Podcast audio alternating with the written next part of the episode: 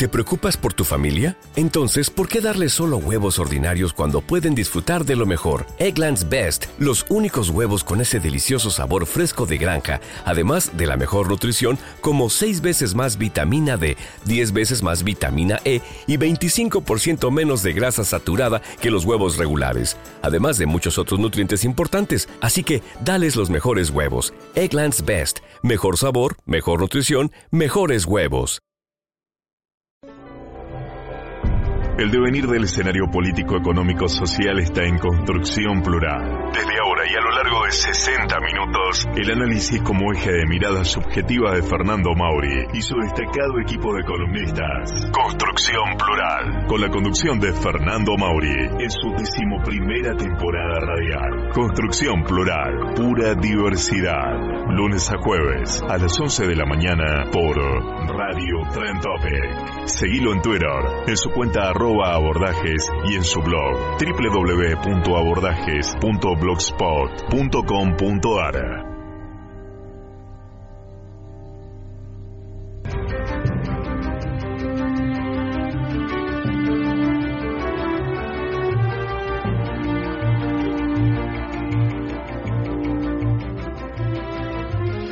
Segundo semestre, Brexit, España, encuestas malavidas, Estambul, aún socios, Cristina y Cristóbal, regreso sin gloria, más investigaciones para la expresidenta Calabaza, López ahora Báez ahora arrepentido por sus hijos detenidos, los hijos de Báez, Grindetti, Panama Papers, eh, subcampeones otra vez.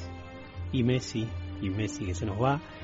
Eh, y lo último, eh, el Papa Francisco, ayer en La Nación, Lázaro Báez, ayer en infobae.com, Cristina Fernández de Kirchner, por teléfono, no en piso, no en su casa, sin cámaras, el regreso de la nata, Pérez Corradi y Fariña Gomajul. Bueno, esto es un poco todo lo que ha pasado y resumo nada más que una semanita.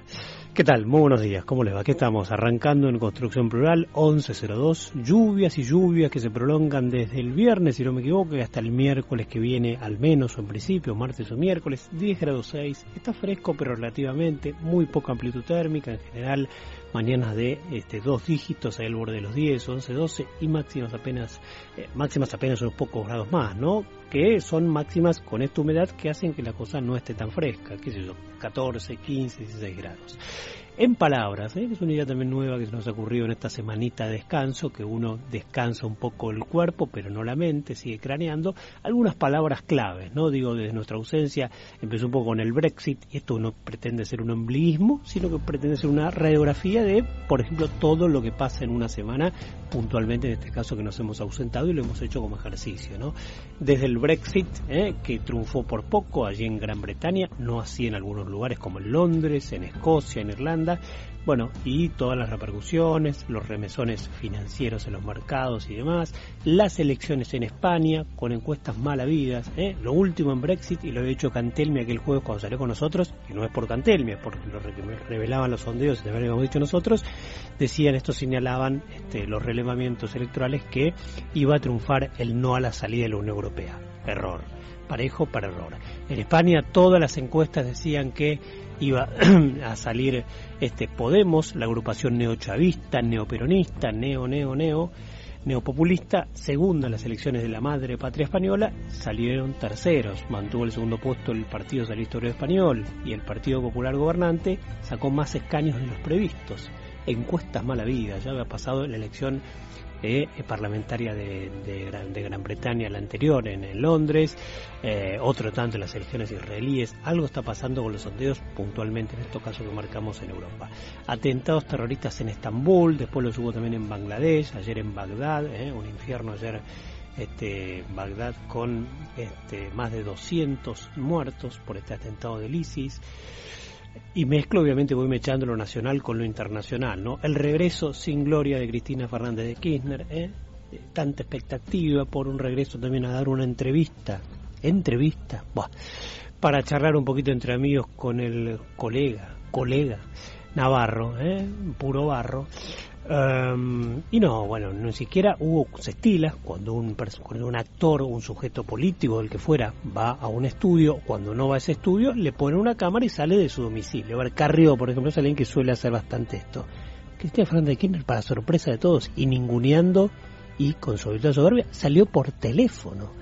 Este, no, no es que, bueno, digo, en mi departamento de Barrio Norte, Recoleta, me pongan una cámara. No, ni eso, ¿no? Bueno. Una larga perorata, 50 minutos más de lo mismo, de esta presidenta, expresidenta Calabaza, donde supimos estos días, aparte de todos los chanchullos flagrantes y el robo sistemática del Estado, ¿eh? este, que aún sigue siendo socia de Cristóbal López, que la Cámara, la sala 2 de la Cámara Federal, la seria, ¿eh? hay una sala 1 que es impresentable, corrupta, le, le pide este, al juez Casanelo que por el tema de Baez investigue, la investiga ella, un Baez que puede arrepentirse, se viene hablando muchísimo de esto, se viene diciendo que se va a arrepentir y la verdad que hasta ahora nada. Pero si los, sus hijos son detenidos porque tienen cuentas en el exterior y ahora sí los hacen venir a Buenos Aires a declarar, en una semana larga de declaraciones de kirchneristas, neokirchneristas, políticos, empresarios, exfuncionarios, etcétera, etcétera, bueno, digo, ¿qué pasa con Baez si se arrepiente si le tocan a los hijos? También Grindetti eh, ha sido imputado por enriquecimiento ilícito, el actual intendente de Lanús, que fue ex jefe del Ministerio de Hacienda, una especie de ministro de Economía aquí en la ciudad de Buenos Aires. Lo último, digamos, para cerrar un poquito lo anterior, era, bueno, una vez más el subcampeonato, Messi que sí, Messi no, Messi que se va, una marcha exigua, pero claro, dominada por la lluvia el fin de semana para respaldarlo, para pedir su regreso. De esto estaremos en un rato hablando hoy con nuestro columnista deportivo Juan Cruz Hasta llegamos al, al, fin de semana, ¿no? Y un domingo con todo, como se preveía, con el regreso de Jorge Lanata, con Majul más temprano, este eh, sí, sí, aquí Axel, buen día, don Axel Pérez Coldeira, allí en los controles, me mira, no me saluda, Juan Cruz Vilero por allí, eh, me dice, no era que la copa estaba ganada, y sí es cierto, pero yo también predije a la vez, y esto creo que fue por el micrófono, que el rival más difícil, eh, ya entrando en semifinales, era Chile, que a Colombia se le ganaba abiertamente porque era un partido abierto, Chile, que era mucho más que le iba a ensuciar, era un rival más complicado. De todas maneras, creo que sí, que era una final ganada, un torneo ganado, no se dio más allá de la mala suerte o la, mala fortuna o la mala habilidad para patear penales. Sigo, digo, hasta que llegamos al fin de semana y no me interrumpa, por favor, más la producción y la operación técnica.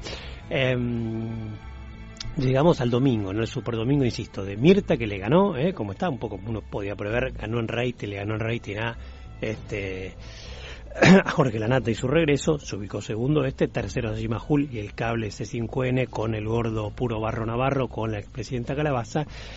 Digo, allí estuvo buena producción de Majul, con testimonios de Pérez Corradi y de Fariña, ¿eh? este, ambos posibles, Pérez Corradi posible arrepentido, Fariña ya claramente involucró mucho a la presidenta arrepentido, involucrando una vez más allí al poder político de Cristina Fernández de Kirchner para abajo, Fariña, pero también la novedad que lo hace Pérez Corradi. Em, y en este marco la nata con un informe relacionado con la iglesia y demás, pero no, yo diría que no fue un regreso muy fuerte realmente en la nata en términos de contenidos. Eh, pero el domingo había empezado más eso con sorpresas. La tapa de la Nación, la casi no entrevista, entrevista, pero con pocos preguntas y respuestas, este, la estructura básica de, una entrevista de Joaquín Morales Solá al Papa Francisco, diciendo que no tenía ningún problema con Macri, que era un hombre de buena fe, etcétera, etcétera.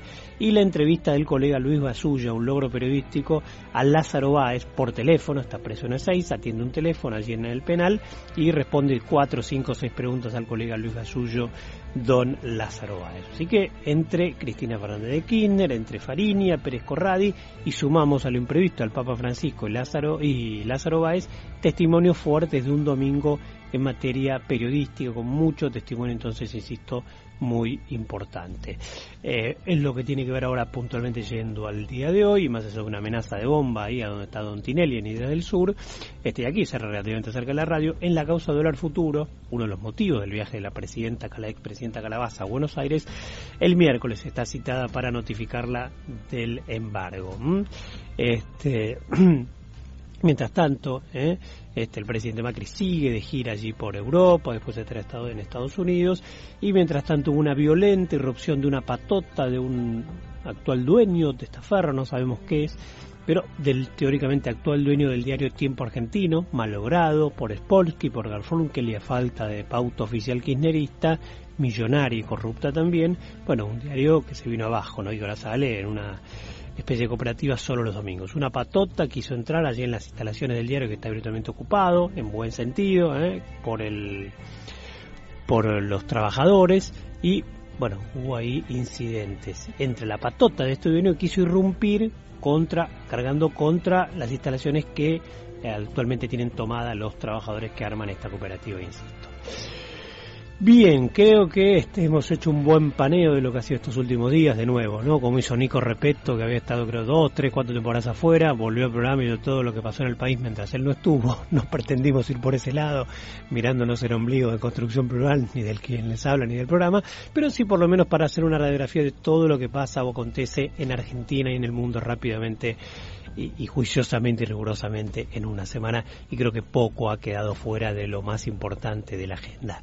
Em, eh, ¿De qué va esta construcción plural de hoy? Más allá de la incursión, como les decía nuestro columnista en materia deportiva, don Juan Cruz Vigliero, eh, del tema Messi, selección y demás, eh, casi un, un, tema sociológico, psicológico lo de la selección y más aún lo de su líder, Messi. Eh, estaremos hablando de economía, ¿eh? como planteamos los lunes, en piso como siempre con Alejandro Rosman y también un ratito por vía telefónica con el economista Raúl Ochoa. Eh, el segundo semestre acá ya está, algunos economistas dicen, bueno, no es para tanto, el gobierno lo jugó, pero no es para entrarle por este lado, mientras otros, la oposición o el canal C5N puntualmente se hacen un festín y está bien que lo hagan porque el gobierno aquí fue un tema totalmente mal logrado, prácticamente vamos a estar en el segundo semestre, prácticamente, ¿no? En Suiza, ¿eh? este, bueno, y no lo estamos de ninguna manera. Eh, muchas causas judiciales, como decíamos, que golpean al kirchnerismo, los dólares revoleados allí en el monasterio por López, las citaciones por sueños compartidos, la detención de Pérez Corradi, este Pérez Corradi que habló ayer para Majul y para la Nata, este Lázaro Báez apuntando la Casanelo y Cristina por encuentros en la Quinta de Olivos, Vudú a un paso del juicio oral, Milani citado en La Rioja por tortura y secuestro, también bajo este, el juez Bonadío los subsidios al cine en la era kirchnerista, David y Jaime procesados, este, el lavado de dinero en la campaña del 2007 y también tres jefes de gabinete y el fútbol para todos, donde también han sido imputados Don Aníbal Fernández, Capitanich y Juan Manuel Avalmedina.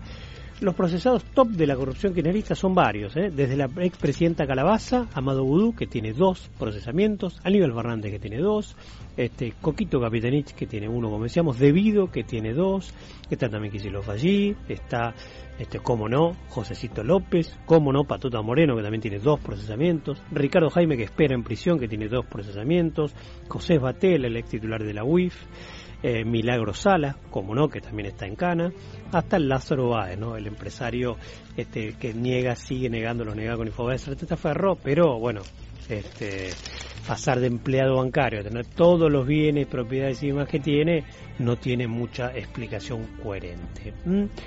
Eh, es momento, como decía, de hablar de, economía, ¿eh? porque hay mucho tema.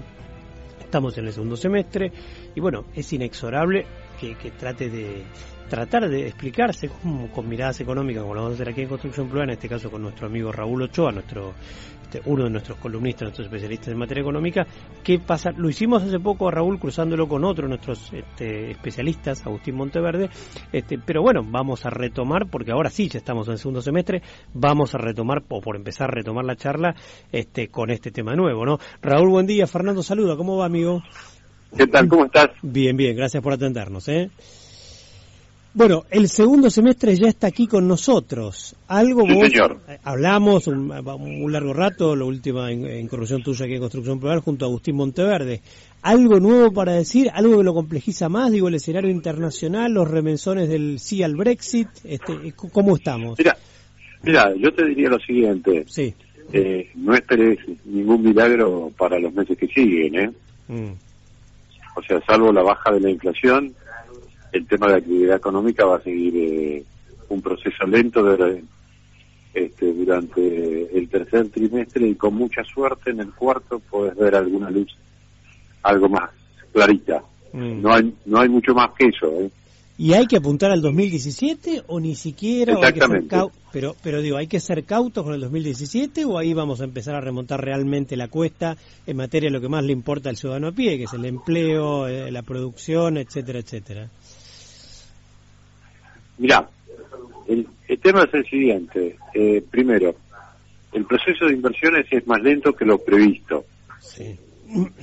Y segundo, no hay la suficiente cantidad de recursos fiscales como para hacer un plan de obras más allá de eh, reanudar algunas que estaban paradas, pero no hay posibilidades de nuevas que te, digamos, te muevan el amperímetro demasiado. Por eso te digo que va a ir lenta la cosa. Perdona, Marrol, cuando el gobierno habla de este gran plan de infraestructura, gran plan de obra pública, vos decís que no hay recursos fiscales y que está reanudando obras que están paradas. No hay en realidad grandes, o no habrá grandes Claro, exacto. Vos, lo, que te, lo que tenés que ver es lo siguiente.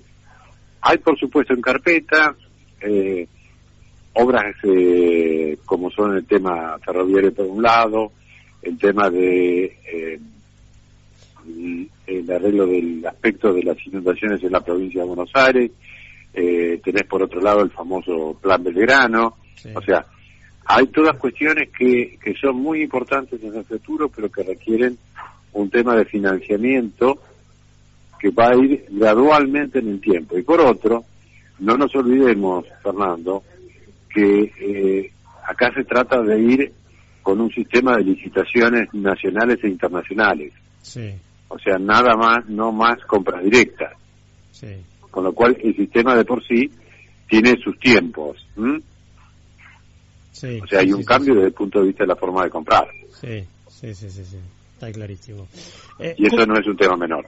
¿Coincidís con el ministro de Economía, Alfonso Pratgay, que ha señalado en el exterior, más allá de admitir, digamos, que estamos... En Sherwin Williams somos tu compa, tu pana, tu socio, pero sobre todo somos tu aliado, con más de 6.000 representantes para atenderte en tu idioma y beneficios para contratistas que encontrarás en aliadopro.com. En Sherwin Williams somos el aliado del PRO. En términos interanuales de una especie de proyección del 42% de la inflación. Hola.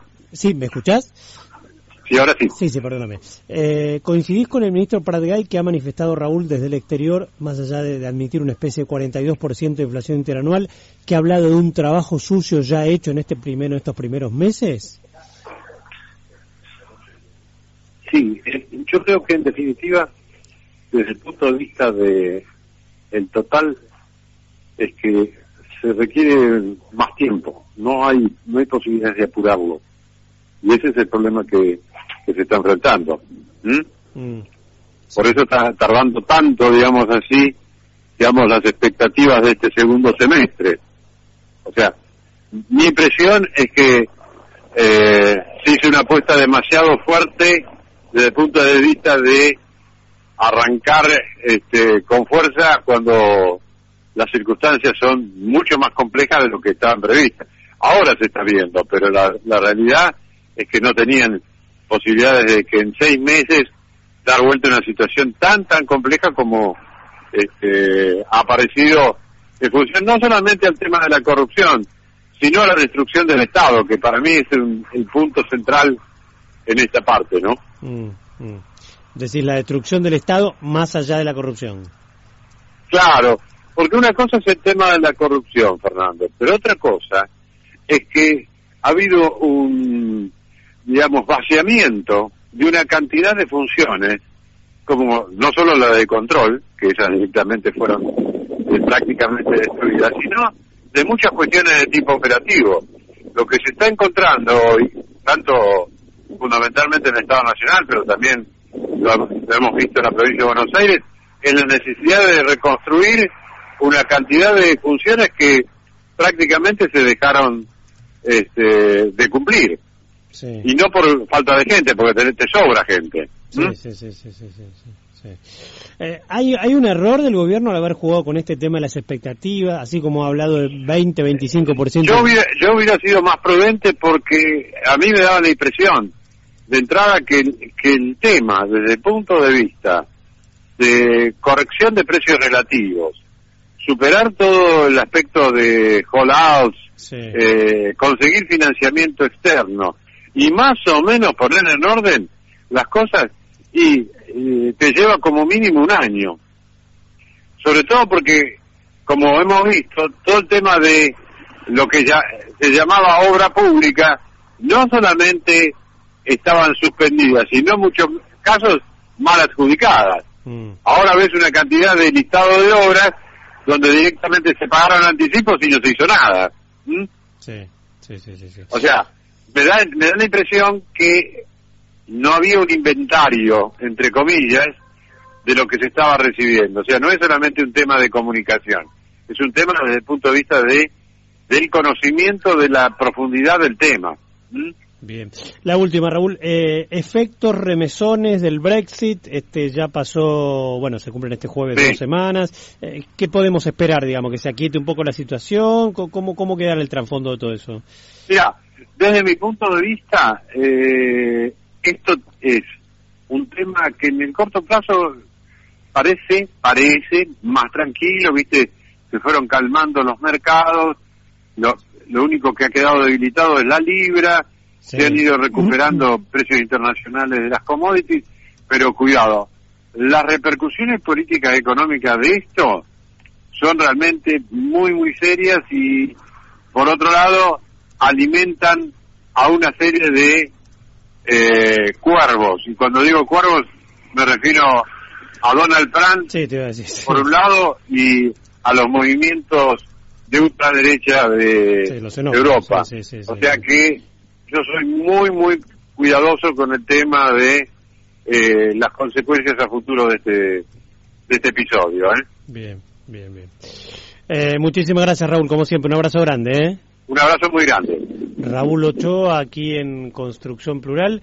Bueno, eh, clarito, ¿no? Este clarito, digamos, con las definiciones, sobre todo con esto último de este del Brexit, digo, ¿no? Porque allí está. Decía, se han ido recuperando, al tocado la libra, las commodities, pero las repercusiones que todavía, digamos, obviamente, hay que conocerlas en profundidad, pasar el tiempo, pasar agua bajo el puente, las repercusiones políticas y económicas del Brexit serán serias y pueden alimentar o están alimentando una serie de cuervos, eh, uno diría un buitre también, como el fenómeno Trump, asentarlo quizás, y los movimientos no de ultraderecha, decía, los movimientos xenófobos, de hecho, bueno, el periodismo también se ocupó y también es parte de, la inmediatez que es el juego periodístico. Se planteó que este países de Europa pueden entrar lo mismo, ya Francia es, madre importantísimo si ganan la hija de Le Pen, Marine Le Pen, eh, pero qué pasa si ganan otros movimientos xenófobos, no sé, en Holanda, en otros países, en Austria, y se plantea también la salida de él de la Unión Europea. Bueno, algo de esto puede haber, pero bueno, como digo, veremos. Respecto a la economía, bien definido Choa, ¿no? Debería haber sido más prudente. El gobierno ha tenido varias de esto. A ver, uno también, cuando está en economía, juega con las expectativas, lo que llaman las expectativas de los agentes económicos. Si uno dice, este, y no, la verdad que la cosa va para atrás abiertamente, juega en contra el tema también es mensurar o equilibrar cuánto de estas expectativas son así, cuánto después se lo ven en contra cuando no se cumplen para nada. Yo creo que en este caso se da, se dio lo de la inflación, se habló, no, la inflación va a ser un 20, 25, probablemente menos 20, dijo Macri, dijo Pratgay en febrero, marzo, si mal no recuerdo. Bueno, quedaron desmentidas por la realidad. La inflación va a estar tranquilamente el 35 y el 40%. Eh, y algo parecido. Si bien Macri se defiende y dice, bueno, yo no prometí que esto iba a ser, no sé, Disneylandia o Suiza eh, a partir de julio, a partir del segundo semestre. Es cierto, estrictamente así, que no prometió que iba a estar todo resuelto, pero que iba a haber un segundo semestre mucho mejor y esto obviamente no se nota. Y bueno, ahí de nuevo el debate fue el tema de jugar con expectativas. ¿Y quién me decía? Eh, Camilo Tiscornio, hablábamos con un economista este, hace 10 días y me decía, mira Fernando, yo no le entraría tanto al gobierno ni con el segundo semestre ni con este tema de la inflación de decir que iba a ser 20-25 porque es esto que estamos refiriendo, jugar con las expectativas. Si el gobierno admitía o no decía nada o no instalaba que iba a ser 20-25 o admitía que iba a ser 30, 35, 40, bueno, las paritarias se iban por las nubes. Diciendo esto, sabemos que tenemos el parido de salario real, depende del gremio que, negocie, Camioneros cerró hace unos días una de las paritarias más altas, 35, 37, más allá que después debajo de la mesa hay algunos otros acuerdos, bonos y demás, pero bueno, la, para la foto casi lo nominal diría la base es 37% camioneros, una de las más altas negociaciones salariales de paritarias en convenciones colectivas. Ahora, si el gobierno no decía esto, no implantaba este 20, 25, que yo, una teoría, la teoría de Camila Tiscorne, este economista que dialogaba con nosotros hace unos días, era, bueno, instauró ese número sabiendo que era un poco engañoso, pero para marcar la cancha. Si el gobierno no decía nada, si el gobierno hacía así, la inflación va a ser 30, 35, 40, bueno, la paritaria va a terminar, no sé, veladamente, implícitamente, un poco el, mensaje o lo que decía Tiscornel, en un 50 a 55%, bueno, algo de esto había. Y esto del segundo semestre quizás también, ¿no? Este, algo parecido. El tema es hasta qué punto nos juega con las expectativas y hasta qué punto las expectativas se le vuelven en contra. Y 18, ahí ya me veo la pausa, entonces no hay que esperar un milagro para el segundo semestre, excepto una baja de inflación. Y en todo caso hay que apuntar mejor hacia este, ya el año que viene, que no casualidad es un año electoral. Este, lo decía Raúl Ochoa. Y también un dato importante, no hay recursos fiscales ¿eh? más que para reanudar obras públicas que estaban paradas. El gobierno habla mucho de reactivar, de lograr empleo vía eh, la construcción, la obra pública. Ochoa aclara que en todo caso se va a volver a reactivar obras paradas por certificados no pagados por el kirchnerismo, por adjudicaciones mal hechas, incumplidas, pero no es que se den poner un montón de dinero de fondos públicos para este para bueno, para para cambiar la historia. Bien, nos vamos a la pausa, 11.26, ha subido la temperatura apenas un gradito, 11 grados 1, este, ya están ahí los medios, TN en este momento, por ejemplo, en la casa de Tucumán, en la provincia de Tucumán, hacia el norte argentino, el miércoles, si no me equivoco, el miércoles mismo, 48 horas, hay una sesión legislativa especial nuestros legisladores todos, diputados y senadores, se corren ¿eh? hacia el norte, hacia Tucumán, bueno, en función obviamente del bicentenario que será el próximo sábado 9 de julio, más allá de eso, antes, el jueves 8, el perdón, el viernes 8 será feriado nacional. Pausa 11 y 26 y seguimos aquí en Construcción Plural, en un segundito ya dialogando con Juan Cruz Viliero, nuestro especialista en materia deportiva, y tras ello con la visita que en piso, como es, estilamos cada lunes, del doctor Alejandro Rosman y su mirada económica. Si camino y veo el campo, cuando vuelvo a la ciudad, me junto con mis amigos y ese asado para hablar. Es la carne que tenemos, la familia y los abuelos, trabajando en este suelo tan celeste como el cielo. Carne, oh,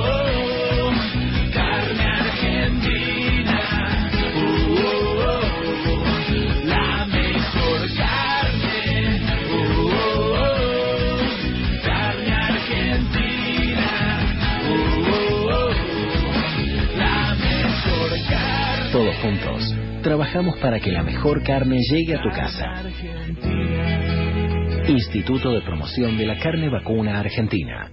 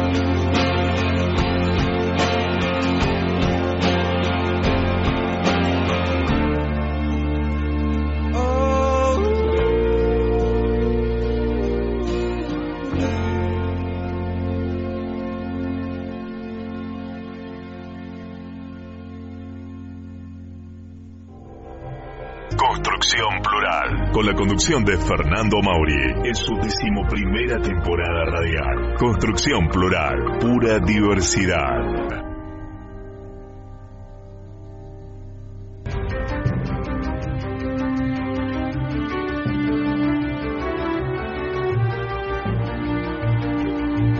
Muy bien, muy bien, 11 y 33, 11 grados 1 aquí en esta jornada lluviosa y así será hasta el miércoles. Se, nuestro regreso tras una semanita de descanso, parece que se puso las pilas, descansó, está con todo don Axel Pérez Coldeira y nos puso a Coldplay, ¿eh? este gran banda este allí de los dos mil y pico. Hablando de descansos y de regresos, ¿eh? ha sido pedido por los oyentes de Construcción Plural, quieren actualizar el, ámbito deportivo, así que tendremos a nuestro eximio columnista de la materia, el señor Juan Cruz Vilero, que ya nos espera, hay temas para hablar. Pero bueno, ya, ya desandaremos el camino. Juan Cruz, buen día, ¿cómo va? ¿Qué tal, Fernando? ¿Cómo estás? Bien, gracias por estar allí como siempre, ¿eh, mi amigo. No, por favor, al contrario. Bueno, escúcheme, yo aquí a don Pérez Coldaira siempre le dije que más que la Copa América hay que mirar hacia afuera, que lo que valía era la Eurocopa, ¿eh? y más allá de que vamos a ir a la, Copa América en un minutito, digo, partidazo el de Alemania-Italia, quizás no tanto en sí en, en, cuanto a lo estético, pero era un partidazo a priori, y lo fue por lo aguerrido, por lo duro, y partidazo el jueves en lo que es crónica de un, campeón anticipado entre el local la France, Francia y Alemania, ¿no? Sí, a ver, con toda sinceridad me permito disentir. Disienta, disienta. En cuanto a ver, si es un partidazo por la historia, de hecho, cabe recordar un, dato curioso que es la primera vez que Alemania vence a Italia en, en una fase eliminatoria, sí, un dato bastante curioso. Sí, señor. Eh, a ver, en cuanto a lo futbolístico, no tengo ninguna duda que tanto Argentina, tanto Chile, eh, bueno, ahora, ahora, ahora Uruguay se un poco más dismado, tranquilamente pelean la Eurocopa y, llegan a estancias finales. Eh. Lo digo en relación a que el nivel que se está viendo por ahora es bastante, bastante. Eso es cierto, por eso vemos la, eso es cierto y por eso vemos las sorpresas de Irlanda, de Islandia en cuarto de final, de Gales en semifinales, de la propia Portugal que arrancó muy mal y está en semis para enfrentar a Gales.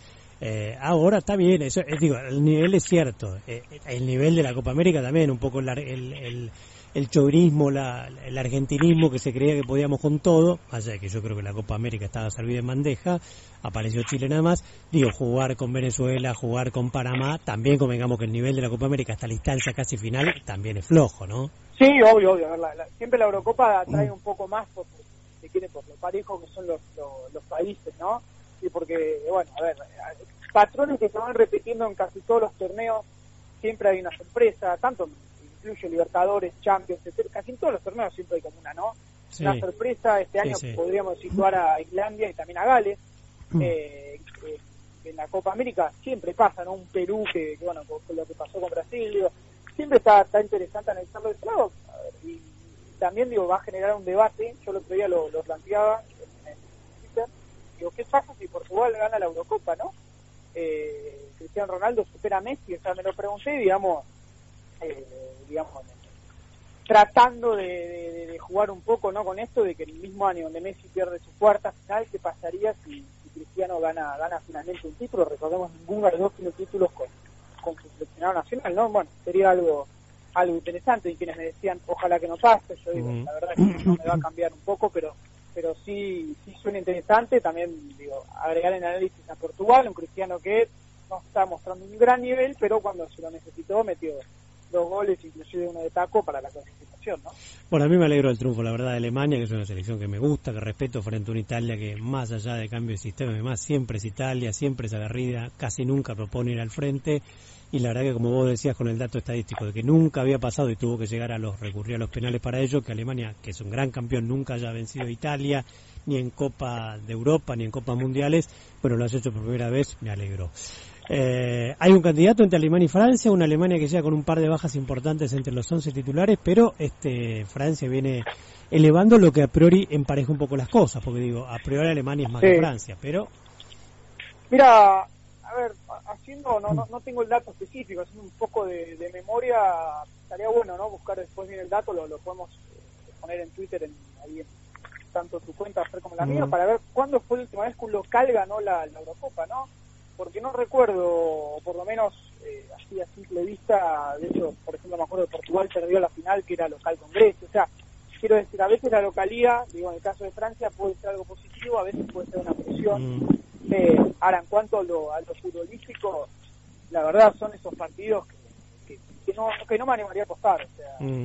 eh, no apostaría por, por, por ninguno de los dos, siendo muy sincero, aunque hay que decir, bueno, que Alemania viene en un nivel, ¿no?, repitiendo un poco esto que hizo España de haber ganado Eurocopa, Mundial Eurocopa, bueno, Alemania viene ya con el Mundial, le falta, eh, digo, me parece que, Alemania, si quiere por números, por nombres, por sistema, por continuidad, llega un poco mejor, aunque bueno, nunca hay que subestimar al, local, no tengo duda de que va a ser un, partidazo y que de ahí seguramente esté en un gran porcentaje el próximo campeón de Europa, ¿no? Sin ningún, mm. sin, ningún, sin ningún lugar a dudas. Mm, bien, bien. Bueno, vayamos, y, tampoco tenemos muchísimo tiempo, pero vayamos un poco a la Argentina. Más allá de la selección en sí, me interesaría el tema Messi. ¿Cuál es tu mirada? Mira, a ver, con toda... Mira, bueno, uno, la verdad estuve leyendo, escuchando bastante también a muchos, a muchos colegas como Mariano Cló, Fantino, sí. Lieberman, etcétera, digamos, periodistas, Barsi, deportivos, que por lo menos a veces aportan ¿no? cosas un poco más interesantes que, que la mirada obvia yo la verdad coincido un poco con lo que con lo que plantea Vázquez, ¿no? Primero criticar, eh, pienso que lo, que hizo Messi, digamos, renunciar en un vestuario siendo el capitán y después de haber de haber perdido no me parece una actitud de un líder ni, una actitud positiva. Eh, pienso que si él quería renunciar tendría que haber llamado a conferencia de prensa, haberse bancado las preguntas y, renunciar como como se dispone, ¿no? Haciéndolo con un, con un periodista amigo eh, sin contestar preguntas. Me parece una actitud no muy linda más para, para todo el apoyo ¿no? que recibe en general Messi. A ver, yo por lo menos de mi lado desmitifico esto de que, de que acá no se lo quiere, no se lo aprueba. Yo, vos también, todo el mundo, todo el público lo, habrá visto que, que en general desde políticos famosos y personas en redes sociales, hablando hasta con el chusquero, etcétera, etcétera, la gente a Messi lo, lo, quiere. Ahora, yo me sitúo del lado de que no siento que, que, digamos, no se lo puede criticar. Me parece que es un jugador de fútbol, insisto con esto, eh, sigue siendo un deporte y criticamos al Papa, al presidente, criticamos a Obama y no puedo criticarlo a Messi, que digamos hago una crítica y se me saltan encima como digamos, obviamente lo ideal sería que siga jugando, es el mejor del mundo, ahora... Bueno, ¿qué eh, pero ¿qué crítica le harías, decir, más allá de este tema eh, estético de la declaración, escenográfico de la declaración que puedo compartir de cómo atendió la prensa o en qué momento se bajó de la selección y podemos compartir? ¿Qué, qué crítica más fuerte le puedes hacer y ya no de forma, digamos, de fondo? A ver, de lo, de lo futbolística, varias en cuanto al, al, nivel y en la actuación en finales, y después yo creo que también esto me, lleva a derivar más esta crítica un poco también a la sociedad, ¿no? Donde este exitismo eh, argentino y además, en este caso, por ejemplo, donde Argentina perdió, parece que nada va a cambiar, que va a seguir el técnico, los mismos jugadores, digo. Eh, y además, otra crítica para mí en el lado de Messi y los jugadores, si bien es verdad que están en el medio de un lío con AFA, porque la verdad que el AFA es, un desastre, y lo hemos hablado, Fer, eh, me parece que antes, previo a la final, cuando Messi realiza la crítica a la organización de la AFA porque un avión se retrasa por condiciones climáticas, me parece también desafortunado, ¿no? O sea, los jugadores del fútbol tienen que saber que viven, son estrellas de rock, como decía un poco el Lieberman que llama ayer, son estrellas de rock y, la verdad que están acostumbrados a algo que no existe. O sea, todo el mundo se puede retrasar un vuelo, tendrás que esperar un par de horas, no me parece que sea algo como para como para generar un lío por eso te digo ciertas actitudes de Messi que no me gustaron y de lo futbolístico no, obviamente no me cerró Argentina, como bien decías, una Copa América que estaba, eh, digamos, hasta la final regalada y que además la habías ganado al equipo con el que jugaste la final 15 días antes, no, un año antes. 1 a 0 en el, primer partido de grupo, la fase de grupo 1 a 0, recordémosle a los oyentes. Sí. Yo, yo, yo, a ver, básicamente creo que banco a Messi, pero y tampoco da tiempo para extenderlo, este es un programa deportivo, pero en parte coincido con tu crítica y agregaría una, digamos, a mí me llama la atención que, a ver, entendemos que Messi y Maradona se tienen estando en ese lugar, es así, son los, los, gajes del oficio, tienen que bancarse buena parte de la crítica, especialmente cuando esta es, orando brutalmente, eh, con buena leche, no con mala leche. Ahora digo, me llama un poco la atención también, digamos, el tema de la frustración de Messi, como pareciera también en cierto sentido, y esto ya para un psicólogo, y ni siquiera creo criticarlo, pero digo, eh, que él no se banque un poco la frustración, o sea, está como nacido para ser campeón, nacido para ganar todo en el Barça que yo, y cuando vas a una selección donde salís segundo, como vos decís, que va el exitismo argentino, que también es una gran frustración, pero bueno, entras segundo en la Copa del Mundo, entras segundo en dos Copas Américas, no es moco de pavo, digo, parece que salís segundo, eh, no aceptas eso, o, o no te bancas las críticas, digamos. Sí, obvio, obvio, obvio. Además, eh, déjame, déjame agregarte, Fer, algunos, algunos datos rápidos, ¿no? Que son interesantes. Por ejemplo, Argentina en sus últimas siete prórrogas solo hizo un gol, que fue Di María en el Mundial contra 2014, ¿te acordás? Contra Suiza. Por ejemplo, ni hablar que Argentina lleva 23 años sin título, van a ser 25 con Rusia. También el dato que más me sorprende es que el último gol de Argentina en la final fue en el 2005. Es decir, las últimas tres finales Argentina no hizo, no hizo un gol. y no me parece que sea un dato menor eh, digo, también respecto al tema psicológico, ¿no? Como Argentina en las finales, y culpa obviamente también eh, compartida, y inclusive mucho mayor de, los técnicos, ¿no? Como Argentina en, los momentos finales, o sea, se supone que Argentina ya tendría que tener experiencia como jugar una prórroga. Está bien, pero, los rivales está bien, pero los rivales juegan. A ver, Chile te plantea partidos cerrados donde va de contra, claramente, hace una especie de catenacho italiano y pon garra. Y Alemania, yo creo que el partido con Alemania en la final fue dignísimo lo que hizo Argentina, más allá que uno se lamente que uno se ha ganado. Yo a priori pensé, yo, perdóname, yo a priori pensé que Alemania, y por el mundial que había hecho, Alemania no se iba a pasar por arriba, con lo cual digo, es un poco relativo todo extrapolar, digo yo, ¿no? Con las estadísticas de que no hicieron goles en finales. Eh, ya te digo, Chile tiene un sistema muy defensivo y Alemania para mí a priori le iba a ganar 4 a 0 a la final argentina. Eh, yo de lo que vi, digamos, de esta última final de la Copa América, vi un Chile que además está claro que tiene una idea y una continuidad, ¿no? es otro punto donde quería decir. Acá pasamos de Sabela, que juega un extremo, a Martino, antes pasaron Totalmente Maradona, de acuerdo. Batista. Digamos, Chile siguió una línea y Totalmente. eso se nota es también ver un equipo que realmente corre, ¿eh? porque a mí Argentina me dio la sensación en la final, le faltó un poco ¿no? de piernas, eh, le faltó un poco de, de, decisión del entrenador, ¿no? Ciertos jugadores que estaba claro que no estaban para seguir jugando, caso Villa, por ejemplo, caso Vanega, que tuvo una gran Copa América y se rompe la pero a lo que voy es que decisiones eh, puntuales que afectan un fútbol donde hoy en día, no sé qué a hacer, pero, eh, digamos, en este tipo de, partidos más, cuando hay una prórroga, tenés que correr. Y los cambios son determinantes. Recordemos, el entrenador no, no, no realizó, tenía una variante más y no la realizó. son ciertos puntos que te pueden, que, pueden, para mí, influir en lo que fue el resultado de la final. Eh, y obviamente también déjame decirte, Fer, no sé cómo tenemos tiempo, eh, también desmitificar un poco el de que los penales son lotería, ¿no? Lo habrás visto en Italia y Alemania, a veces no es lotería, es patear bien, patear mal, obviamente el arquero juega, eso está claro. Se, ve Neuer como se sigue con el palo, pero eh, digamos la verdad que, Messi pateó muy mal el penal, y esto hay que decirlo, la gente se enoja, la gente se molesta, cuando Higuaín pateó un penal igual un año atrás, la gente Higuaín lo criticó. Ahora lo patea Messi y me salen a decir que Maradona un penal.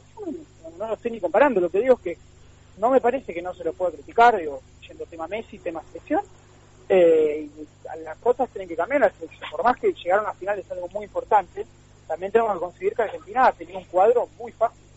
Sí, eh, sí, bueno, los partidos previos han regalado, los partidos previos han regalado ese exitismo que se sube, que le hicimos no sé cuántos a Venezuela, no sé cuánto a Panamá, bueno, eh, el único partido serio que había jugado fue el 1 a 0 de la ronda inicial con Chile, ¿no? Y, rivales este, de, que, quedando en el camino, los Uruguay, los México y demás, o mismo Estados Unidos también partido fácil, quedando en el camino los México, los Uruguay por otro lado, eh, los únicos rivales que aparecían eran Colombia, que para era mucho más débil, o Chile, que bueno, ya casi estamos entrando en una especie de eh, clásico de América Latina.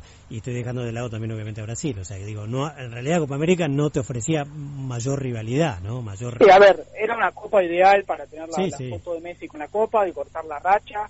Insisto Argentina la había ganado a Chile sin Messi lo digo como dato sin opinión 15 días antes. Y además déjame agregarte esto eh, que es que Argentina este año sigue las eliminatorias en septiembre va a enfrentar tiene doble fecha con Uruguay y con Venezuela. Uruguay que a pesar de haber tenido una, mala Copa América, está primero en la eliminatorias. Digo, eh, para, para recordar, la Copa América no da plaza para el Mundial. Generalmente el que gane le va bien la Copa América, después, no, no, no generalmente digo, pero muchas veces pasa que el que le va bien la Copa América después no va al Mundial, caso Perú, etcétera. Eh, o caso Venezuela, hablo de la Copa América Pero digo, bueno, Argentina tiene una doble fecha, Uruguay y Venezuela. Tiene una doble fecha, no es de la más compleja, pero porque Uruguay es local, pero Bien, Juan. Tiene que empezar a, definir quién va a seguir, quién no va a seguir y también el tema de Juegos Olímpicos, ¿no?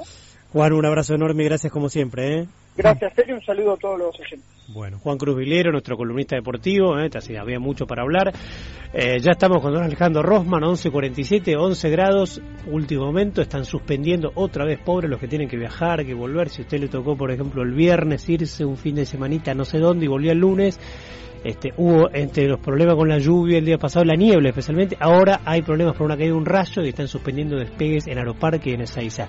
Esta es la Argentina que tenemos, ¿no? Digo, también esta Argentina de cuarto mundo que todos los días tiene problemas esto en los aeropuertos de los países serios del mundo. Claro, no somos un país serio y esto no es de este gobierno ni del anterior, viene de etapas y etapas. Esto de los aeropuertos funcionan, no porque hay un poco de niebla, no porque hay un poco de esto, porque se cae un rayo. Buah.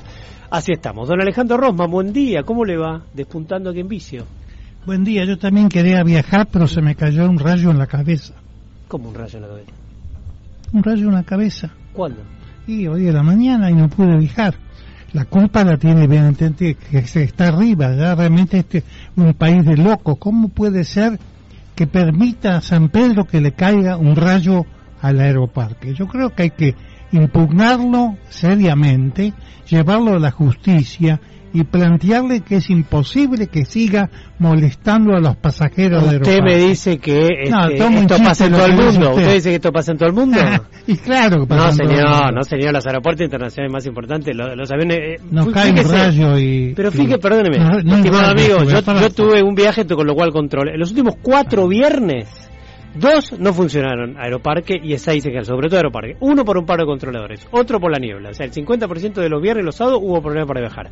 Ahora el rayo. No puede ser que en un país que no es serio, es de cuarta como el nuestro, esto pase cada dos por tres. Yo adoro este país. bueno, yo no adoro nada de este país. Es un país hermoso por la geografía, pero está todo mal, la infraestructura y todo los problemas que tenemos. He vivido en Estados Unidos, he vivido en Chile y he vivido en Venezuela. Sí me quedo con la Argentina de lejos. Bueno, pues es el país eh, cuando nació, tiene un tema sentimental donde nació, cuando distinto, llegué a nunca se va a poder comparar. qué me dijeron, qué me dijeron los que me recibieron? No salga a la calle después de las 5 porque lo van a matar y dije, pero yo tengo un amigo, no sale a la calle después de las 5 porque lo van a matar. Bueno, el mejor país del mundo, Alejandro, así empezamos. empezamos yo lo adoro. Es el mejor país del mundo. Bien, Messi, la selección. Afuera, quería volver a todo. Pero eso porque usted nació acá, mi amigo, es distinto. El, valor sentimental de la tierra de uno, eso no lo va a poder comparar ni, con, ni estando en París, que no conozco. Sí, la geografía, barro, la geografía, barro, la gente deja muchísimo que desear y ni hablar los gobernantes, ¿no? Bueno, sean unos o sean otros. nosotros, no lo votó y la gente se equivoca también, ¿no? Eso de que nunca se equivoca, dijo el general. Juan B. Justo, a quien reconozco por toda su trayectoria política, mm. dijo una vez que el pueblo es santo aún en el error. Bueno, yo lo sigo, pero, pero lo sigo errores, errores. Bueno, es oficial, mi amigo.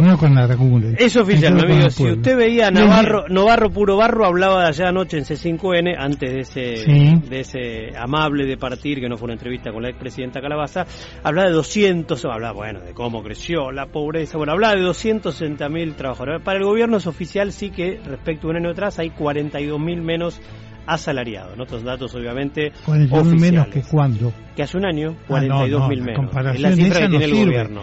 Eh, la comparación hay que hacerla con noviembre, que es el mes más alto de empleo. Porque si usted está en noviembre y está empleado y lo echan eh, en mayo, no le, no le sirve compararse con mayo, sirve compararse cuando tenía trabajo. No, eso es una comparación estadística falsa. ¿Por qué? porque está comparando tener trabajo o no tener trabajo. No está comparando empleo en sí mismo. Está comparando que es la, un número. Está comparando la situación de los trabajadores que puedo ser yo mismo. A mí me echaron en, en el mes de enero de este año. Pude convencer a los que me echaron de que era ridículo, no había ninguna razón. Bueno, pero tres meses me lo tuve que comer enero, febrero, marzo no me pagaron. Bueno, escúcheme, este... Bueno, yo lo que vengo con las noticias del diario de hoy o del viernes, que son realmente de terror. De terror. Porque la cantidad de ventas en los comercios de todo el país han bajado el 10% entre mm. eh, junio del año pasado y junio de este año. Eso es muy difícil, es muy difícil remontar en pocos meses ese eh, dato tan eh, dramático, solo comparable al del 2001. Para los que son jóvenes y no pasaron el 2001, el empleo entre 1998, 99 y el 2001 sufrió una merma de tal magnitud que se duplicó el desempleo. Entonces, eh, ahí hubo una crisis total, eh, hubo tres presidentes en una semana, eh, cerraban los, los bancos porque no podían darle la plata de vuelta a la gente. Es, es, la razón por la cual dijo Melconian, el presidente del Banco Nación, que no va a traer más que la mitad de la plata que tiene el exterior, porque no confía algo polémico, yo no confiaría tampoco, pero si uno es funcionario, la vara es distinta. La vara para Rothman o para Mauri es una, y yo tampoco confiaría, le digo la verdad. Usted ama este país, pero no, no, para confiar, y yo tendría dólares si tuviera la posibilidad yo no de ahorro. en este, este gobierno, pero no. Porque este gobierno tiene. Bueno, usted confía en el anterior que se robó todo el país, pero bueno, está al presidente del eh, Banco Central, que fue. Eh, funcionario es, una oveja negra y que al lado de Lópezito, los Kirchner y demás es un blanquecito, ¿no? bebé de pecho. Es un bebé de pecho al lado de Lópezito, Cristóbal López, Cristina, los Kirchner y demás. ¿Cuántos se habrán, cuántos se habrán quedado eh, los en, negocios los grandes contratistas de la obra pública de la Argentina encabezadas por Benito Rollo y la familia Macri, porque el segundo... Coimean y le piden coima, ¿no? Coimean y le piden coima, las dos cosas. Y tiene que ir presos los funcionarios, desde la expresidenta para abajo, y los empresarios. De hoy. En la lista de Clarín de hoy dice los funcionarios sí, no, no es de hoy, pero no importa, procesados por corrupción. Y porque está hablando de funcionarios. Pero, pero eh, y son procesos, pero perdóneme, no dice, no, no, usted está leyendo esta nota que yo traje, que no es de hoy, pero no importa. Dice, los procesados top de la corrupción kirchnerista. Está hablando de funcionariado. Eh, de funcionarios y empresarios no hay procesados. Cristina con el el eh, juicio por... El juez Bonadío la procesión de maniobra por la venta de hora futuro. Eso, es corrupción. no es corrupción. La corrupción son los que compraron dólares a futuro y después se sentaron a fijar el valor la corrupción de en una medida muy polémica, después la corrupción puede estar dada por... La corrupción puede estar dada sabiendo que ese era un negocio para que compraba. No los hubieran comprado los altos funcionarios del gobierno actual se creían Pero mi amigo, si estaban 15 en todos lados, el dólar, bueno, no discutamos cosas viejas, Alejandro, pero no tiene sentido, Pero me ¿por parece. qué- por qué lo Estemos de acuerdo que tienen que estar todos los funcionarios corruptos y todos los empresarios corruptos de los Pero dos lados la- del mostrador pero tienen que estar en cana. un de valor del dólar artificial, como dice usted, no es un Bueno, el acto dólar de artificial, mi corrupción. amigo, en 15 pesos Pero no- es un el acto no de corrupción, hermano. 10 pesos, no es un acto de El corrupción. dólar no se conseguía en ningún lado a 10 pesos, fijarlo Todo a lo 15. que quiera. ¿Para qué lo hizo? ¿Quién para lo hizo? Cristina, que no lo hizo ella, lo hizo el presidente de del Banco Banoli Central. De ¿Por qué lo hizo? ¿Para beneficiarse ella? No lo sabemos. ¿Cómo? Está la lista, la lista de los que compraron. ¿Usted no hubiera comprado de la Futuro si tenía plata para hacer un negocio bárbaro? Yo ¿Que no se lo permitía el Estado? Yo, no lo manejo hubiera hecho. Yo no tengo, no tengo ni ahorro para eso, tengo deuda. Yo pero lo digo, que usted estoy no- diciendo que el diario se equivoca, comete un error. Yo conozco mucho al editor del diario, he hablado muchas veces con él, es muy amigo de un amigo íntimo mío, así que lo he encontrado y ¿De quién creo fielmente que lamentablemente ¿Del no leyó esta nota, eh, no leyó esta nota porque se ha cometido un gravísimo error. La expresidenta no cometió. No, Hablo Aníbal, de la no, bueno, igual son un montón, ¿no? Porque está Aníbal, sí, está Vudú, está Jaime, está López, hay un montón, ¿no? Está eh, Moreno, toda Eh, buena gente, procesado, el presidente actual estuvo procesado y siguió jefe de gobierno, nadie le pidió que renuncie. ¿Era por un tema de corrupción? Nadie sacó, ¿Era por un tema de corrupción? eh, era por los No, dos temas. USEP y, y No era el tema espionaje. no era tema Sí. de corrupción. Lo del espionaje se sabe que estuvo totalmente armado, que en todo caso involucra al padre, no a él. Pero bueno, lo de la USEP puede ser y está bien. Estamos en la USEP, Lo era que yo quiero en la referencia de los grupos patoteros que, que a la sacaban a pobres de la calle. A la expresidenta se la ataca, en este Ella caso, se siente en el único procesamiento que tiene por un hecho que no es de corrupción. Bien, eh, yo le digo a mi amigo, espera un poco de tiempo que va a tener otros procesamientos. ¿eh? Que tranquilo por enriquecimiento ilícito, Bueno, los sauces de Montesur va a tener ser. otro procedimiento. Esperemos. Procesamiento, sí, sí, sí, esperemos, Esperemos. tranquilos. Sí, yo lo que hablando de eso, de la hablando de economía. eso, se habló, se debatió cuánto además se le pagó por los operadores Moreno a los tenedores de bonos, por el impacto de la manipulación que reveló ahora sí, demorado, pero tras pasar la escoba la gestión todesca en el INTEC. ¿eh? Se habla de hasta 15 mil millones, 1.500 millones de dólares más ¿Para quién? que pagó el Estado argentino. ¿Se lo ¿Para habrá leído? ¿Cuánto se A pagó más a tenedores de bono ex, ex- eh, exorbitando, eh, manipulando hacia arriba cifra de crecimiento del PBI? Ah, No, a los buitres no, a los tenedores de bonos. Si fondo tenía buitre bono, se les con pagó los bonos cupón, crecimiento del ese PBI. valor en, eh, de regalo porque no se negoció con ellos y se, se le pagó a los Alejandro, abogados. ¿Vamos a hacer política o vamos a hacer economía? ¿Por qué no, me habla del tema que le Yo estoy empecé- preguntando? A mí me alteró muchísimo esa, El rayo. esa, claro, eso primero y después terrible lo que dice ese el diario. Clarín, Confieso que debe haber tenido un problema el editor que lo conozco bien y que no ¿Quién es el haber editor? Diga el nombre. Bueno, léalo en el diario. No, el editor Eh, no era Yo lo que me parece importante Mm. plantear es que hemos caído en un pozo de depresión económica marcado por el Pero dato llegó el peor, segundo semestre, llegó el del segundo semestre y 10%. vamos a levantar. Eh, ¿y cuánto? ¿Cómo hace para levantar No sé. sin, sin estimular el consumo? Porque lo que tratan de hacer es traer inversiones que no llegaron. Ni van a llegar no en el llegaron, corto plazo. y ahora no van a llegar seguramente No, por el por el efecto Brexit. Brexit, Mm. y porque una inversión se coloca en una economía cuando hay perspectivas de vender.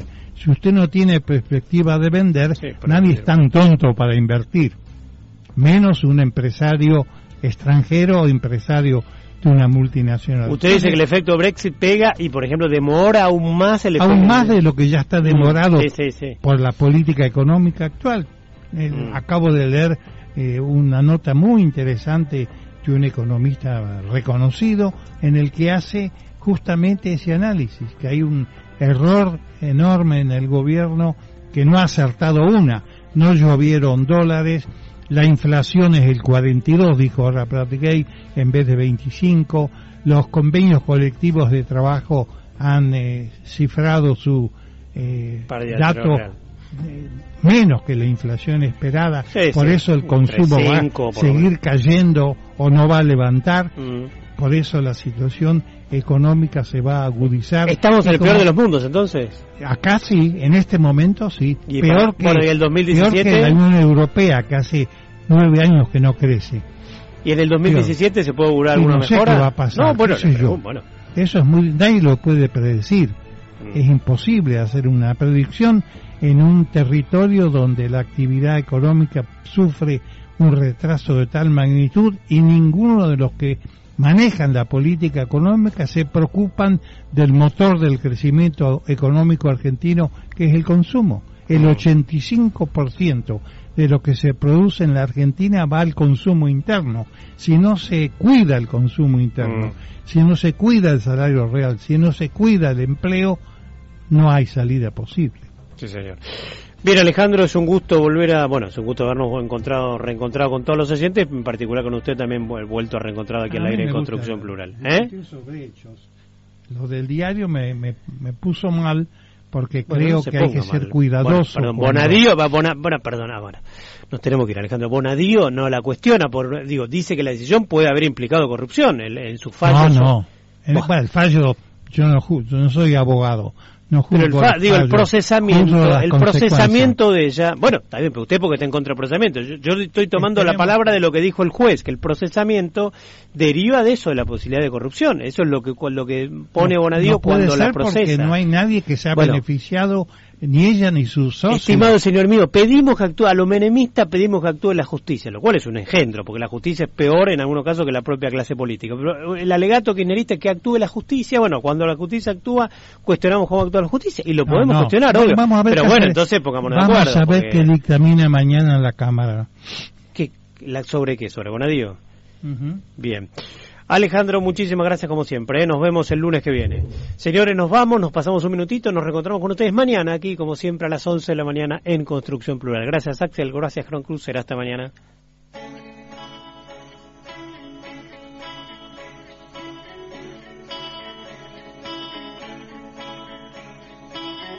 Shake me down. Not a lot of people left around. Who knows now? Softly laying on the